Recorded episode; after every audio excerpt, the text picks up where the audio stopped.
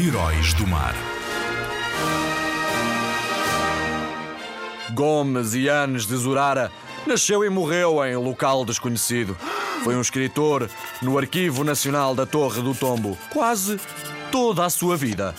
Escreveu, acima de tudo, sobre duas áreas geográficas: a tomada de Ceuta em 1415 e o avanço das navegações portuguesas na costa ocidental africana e arquipélagos da Madeira e Açores, claro.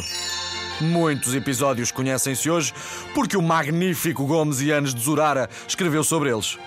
Sem ele, possivelmente tinham sido esquecidos. Mereces o teu lugar no padrão dos descobrimentos. Bravo, herói do mar, bravo!